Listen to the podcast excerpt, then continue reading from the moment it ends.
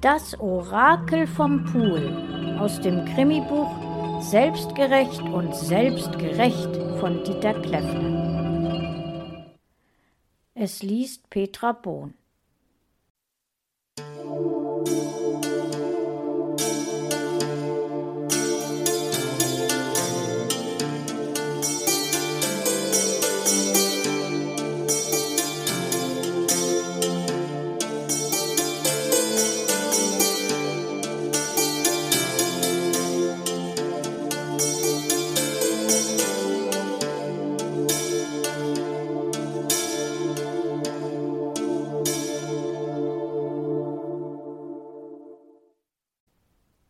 Durch ein Fenster des rund gebauten Erkers konnte man die Terrasse und den nierenförmigen Swimmingpool sehen. Der Garten wirkte gepflegt. Weiße Findlinge grenzten den englischen Rasen von leuchtenden Beeten ab. Jutta Brinkmann war Anfang 40. Sie saß im Erkerzimmer vor einem runden Tisch mit aufgedeckten Skatkarten, die vor wenigen Minuten von ihrer Freundin Tamara Elberfeld als Tarotkarten gelegt worden waren. Jutta sagte, was du aus deinen Karten über mich lesen konntest, ist verblüffend. Du hast recht, es geht mir seit einigen Wochen schlecht. Aber woher wollen die Karten das wissen? Ist das Hokuspokus oder gibt es dafür wissenschaftliche Erklärungen? Meine Liebe, es gibt viele Dinge zwischen Himmel und Erde, die die Wissenschaft noch nicht erklären kann. Fürsten, Könige, Kaiser und Päpste haben den Karten und der Astrologie vertraut. Nicht wenige Politiker beziehen auch heute noch bei schicksalhaften Fragen Erkenntnisse der Esoterik in ihre Entscheidungen mit ein. Sie lächelte mitfühlend und tippte mit dem Zeigefinger auf eine Karte. Siehe hier, Stefan und du, ihr habt Probleme. Der König liegt weit von der Dame entfernt. Habe ich recht? Jutta nickte. Tamara fuhr fort. Aber wenn ich mir diese Konstellation ansehe, sie zeigte auf weitere Karten mit unterschiedlichen Zahlen, dann renkt sich das spätestens im Herbst wieder ein. Ihr beide müsst an euch arbeiten. Wann habt ihr das letzte Mal etwas Außergewöhnliches miteinander unternommen? Jutta zuckte nachdenklich mit den Schultern. Ihr fiel spontan nichts ein. Sie betrachtete die Freundin skeptisch. Tamara war in ähnlichem Alter, trug lange schwarze Haare und war vom regelmäßigen Besuch der Sonnenbank nahtlos braun. Ihre Augen und die rauchige Stimme wirkten charismatisch. Ihre Erscheinung ähnelte dem klassischen Bild einer Zigeunerin. Jutta und Tamara hatten sich in ihrer Jugend in der Schule kennengelernt. Jutta als Streberin, Tamara war zweimal sitzen geblieben.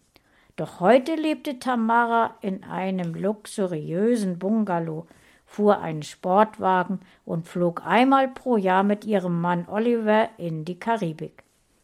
Oliver Elberfeld war ein durchtrainierter, blendend aussehender Polizist. Von seinem bescheidenen Beamtengehalt konnte dieser gehobene Lebensstil nicht finanziert werden.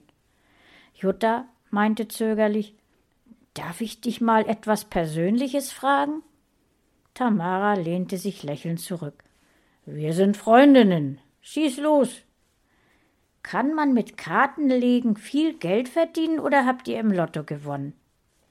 Oh, oh, die Frage ist tatsächlich äußerst privat. Aber als meine beste Freundin gebe ich dir einen kleinen Einblick. Erstens halte ich berufliches und privates streng auseinander. In meinen privaten Bereich darf kein Kunde hineinsehen. Selbst mein richtiger Name ist den Kunden nicht bekannt.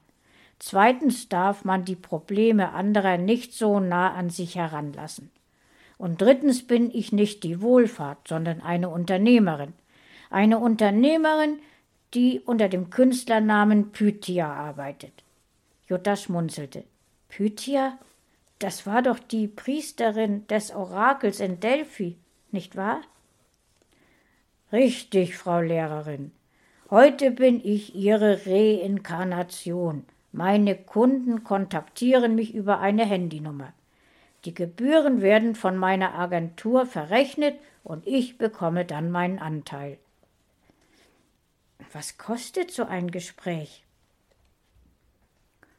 Es kommt darauf an, wie lange das Gespräch dauert.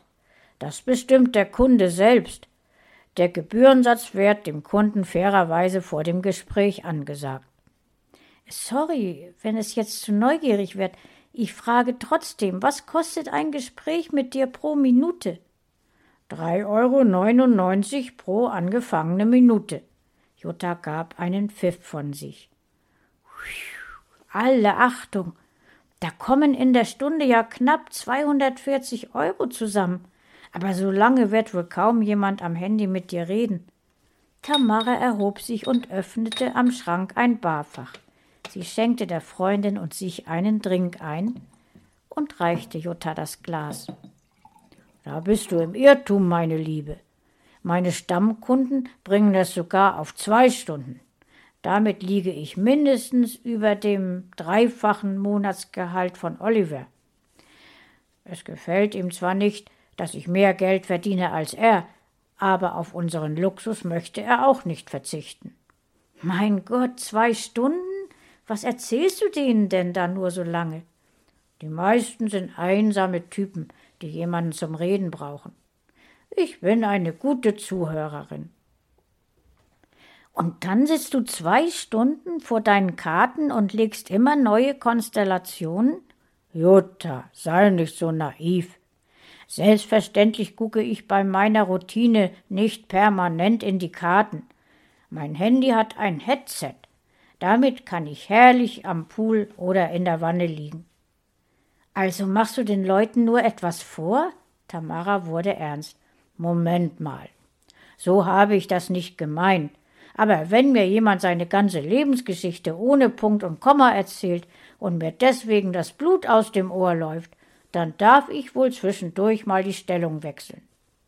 Jutta nippte an ihrem Glas und fragte ironisch also hat das Medium Pythia beim Kundengespräch ein Headset auf und könnte rein theoretisch gleichzeitig bügeln, die Blumen gießen und kochen?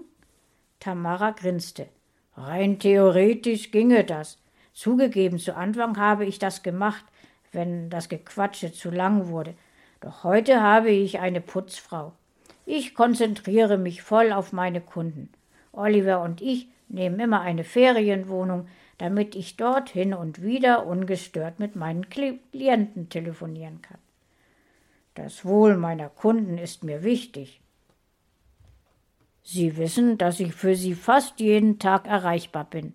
Dadurch fühlen sie sich geborgen und finden Halt. Was kann man den Menschen Besseres geben?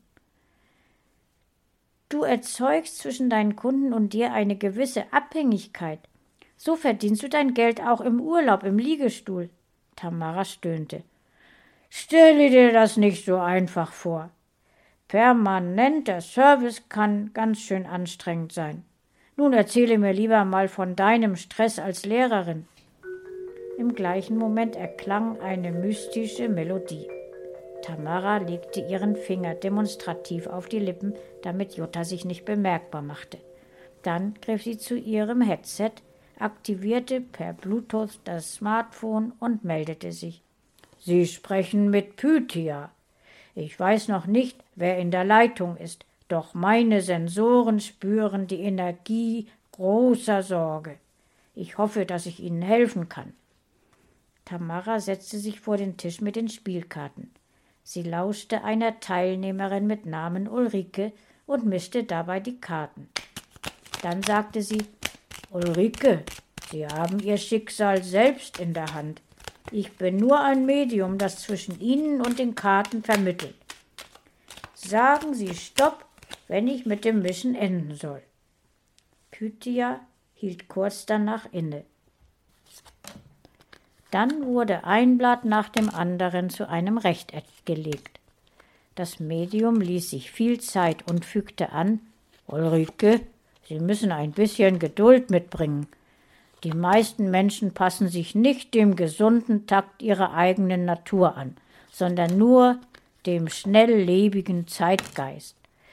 Das Universum und die Natur haben aber ihre eigenen Gesetze. Deshalb kommt es ständig zu falsch gelenkten Energieflüssen, zu Störungen im Energiehaushalt des Menschen. Wir fühlen uns unwohl. Wir reagieren entsprechend unangenehm auf andere. Die reagieren im Gegenzug auch nicht nett. Und schon ist ihre heile Welt aus dem Lot. Habe ich recht, Ulrike? Pythia lauschte und tippte auf den Bauern. Ihr Sohn hat Probleme? Wie alt ist er denn? Pythia hörte zu und fuhr fort. So, so, Colin ist fast fünfzehn. Ja, die Pubertät, ein schwieriges Alter. Ich sehe in den Karten, dass der Bube weit vom König entfernt ist. Es gibt Spannungen zwischen Vater und Sohn. Die Königin hingegen ist dem Bauern sehr nah. Also ist die Beziehung zwischen Ihnen und Colin meistens in Ordnung, richtig? Einen Moment später erklärte Pythia, Ulrike, ich mische die Karten nun neu, um sehen zu können, wie sich Colin weiterentwickelt. Sie sagen bitte nach eigenem Gefühl Stopp. Okay? Jutta schaute der Freundin beeindruckt über die Schulter zu. Ulrike hatte das Mischen stoppen lassen und Pythia legte in aller Ruhe ein neues Rechteck. Gleichzeitig beschrieb sie, in welcher Reihenfolge die Karten aufgedeckt wurden. So, Ulrike, jetzt bekommen wir ein ganz anderes Bild. Der Bube ist dem König bereits viel näher gerückt. Vater und Sohn nähern sich später wieder an. Zwischen Dame und König liegt zwar eine Karte, die ein bisschen stört, aber alles in allem sieht das Bild positiv aus. Colin tendiert zu einem Spätzünder, dem aber eine gute Karriere bevorstehen kann. Er hat einiges von seinem Vater. Das Herz hat er von seiner Mutter. Ulrike, haben Sie zu Ihrem Sohn noch Fragen? Möchten Sie wissen, wie es mit Ihnen und Ihrem Mann weitergeht? Jutta blickte im Hintergrund auf die Uhr, schüttelte den Kopf und leerte ihren Trink mit einem Zug. Pythia mischte die Karten erneut und wartete, bis Ulrike wieder Stopp sagte. Polizist Elberfeld kam gegen Abend nach Hause. Geschickt warf er seine Uniformjacke genau auf einen Garderobenhaken und fragte Schatz, wo steckst du? Bist du im Kundengespräch?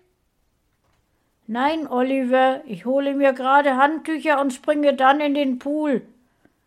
Tamara, bring mir ein Handtuch mit. Mir tut eine Abkühlung ebenfalls gut. Oliver betrat bald darauf die Terrasse. Tamara trug einen weißen Bikini, der sich von ihrem stark gebräunten Körper kontrastreich abhob. Er nahm sie in den Arm und küsste das Sterntattoo an der rechten Schulter. Als sie gerade in den Swimmingpool steigen wollte, ertönte die mystische Melodie des Kundenhandys. Oliver grinste und sprang kopfüber ins Wasser. Sie sprechen mit Pythia. Ich weiß noch nicht, wer in der Leitung ist, doch meine Sensoren spüren die Energie großer Sorge. Ich hoffe, dass ich Ihnen helfen kann. Guten Tag, Pythia. Kevin hier. Es tut gut, deine Stimme zu hören. Schön, mein Lieber, dass du dich mal wieder meldest. Was kann ich für dich tun? Ich wollte fragen, ob wir uns mal persönlich treffen können. Kevin, ich habe dir doch schon öfter erklärt, dass das nicht geht. Sei bitte nicht traurig. Am Telefon bin ich ja fast immer für dich da. Was ist mit deiner Freundin Anja? Pythia, das müsstest du doch als Medium wissen. Das wundert mich jetzt. Pythia setzte einen strengen Ton auf. Kevin, meine Arbeit ist eine ernste Angelegenheit. Du weißt genau, dass ich mit meinen Karten nicht in das Schicksal anderer Menschen hineinsehen kann, ohne dass diese direkt mit mir verbunden sind. Also auch nicht in das deiner Freundin Anja. Erst wenn ich die Karten mische und der Kunde Stopp sagt. In diesem Augenblick öffnet er selbst dem Medium den Blick in die Karten. Meine Aufgabe ist es dann, die Konstellation der Karten zu analysieren. Das ist eine Wissenschaft und kein Spiel. Wenn du davon nicht überzeugt bist, dann rufe mich bitte nicht mehr an. Kevin schluckte mehrmals, dann sagte er kleinlaut Sorry, ich wollte dich nicht beleidigen. Schon gut, mein Lieber. Wenn man Frust hat, dann wird man leicht ungerecht. Soll ich dir die Karten legen? Möchtest du wissen, wie es mit Anja und dir weitergeht? Ja, mische die Karten bitte. Oliver Elberfeld lag am anderen Ende des Pools im Wasser und schaute seiner Frau amüsiert zu. Sie legte einen Finger auf die Lippen, damit er leise sei. Dann setzte sie sich auf den Beckenrand und hängte die Füße ins kühle Nass. Kevin, du musst Stopp sagen, wenn ich mit dem Mischen aufhören soll. Oh, ich wusste gar nicht, dass du schon mit dem Mischen angefangen hast. Wo bist du denn gerade? Pythia blickte sich im Garten um. Die Sonne würde sich in wenigen Minuten hinter den alten Buchen senken. Die Rosenbeete leuchteten rot und der englische Rasen saftig grün. Der freistehende Kamin neben der Terrasse strahlte in weiß. Hinter der Doppelgarage erhob sich ein bewaldeter Hügel. Wo ich bin?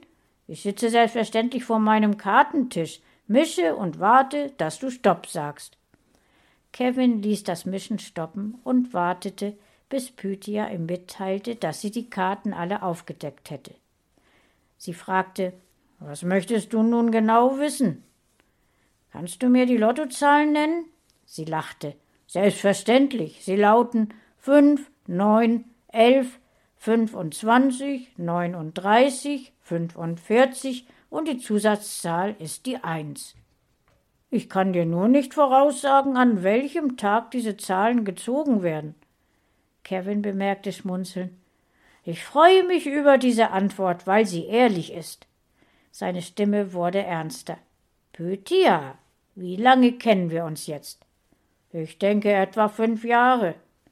Was schätzt du, wie viele Euros mich die Anrufe bei dir bisher gekostet haben? Ich führe darüber kein Buch, was soll diese Frage?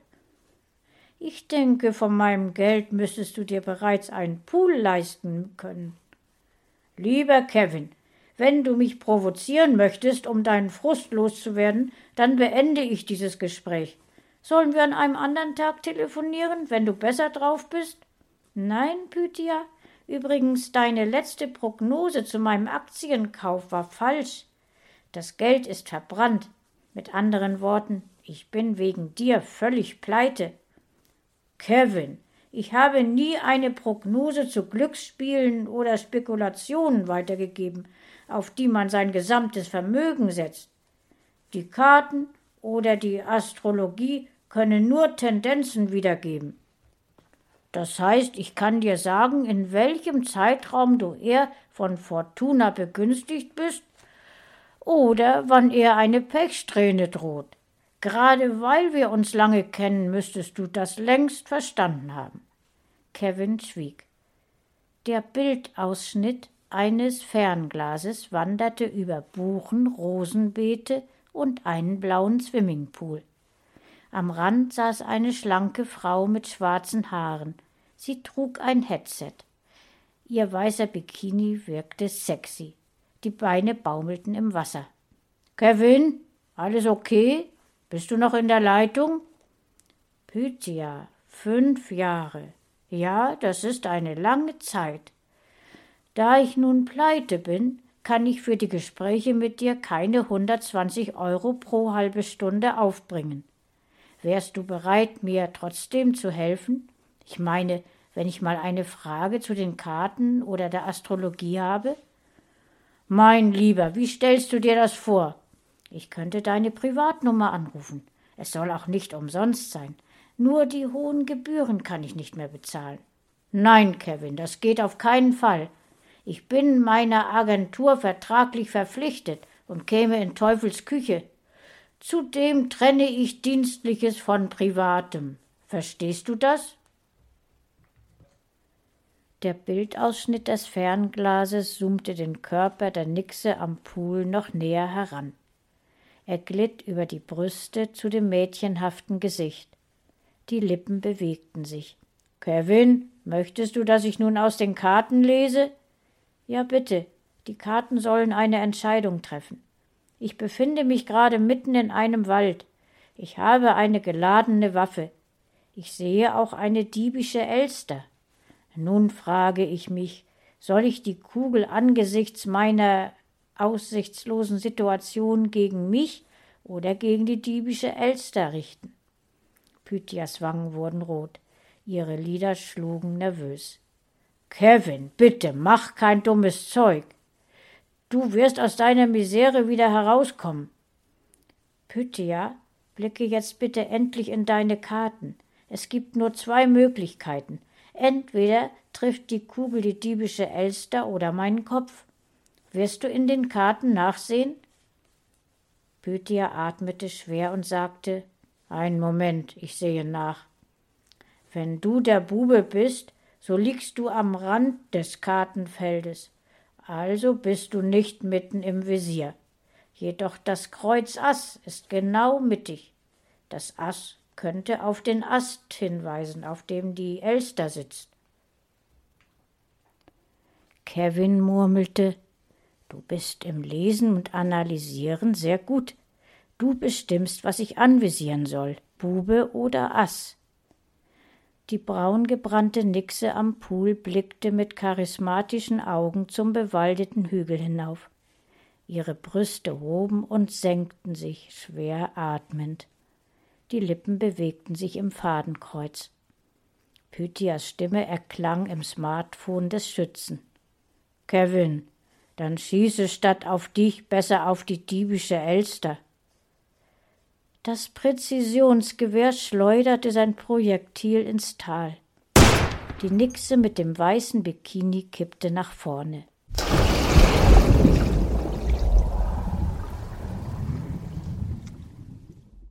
Das Wasser des Pools färbte sich rot. Oliver Elberfeld kraulte panisch auf den Körper seiner Frau zu und hob ihr Gesicht aus dem Wasser. Mitten aus ihrer Stirn strömte Blut. Im Wald auf dem Hügel fiel ein zweiter Schuss.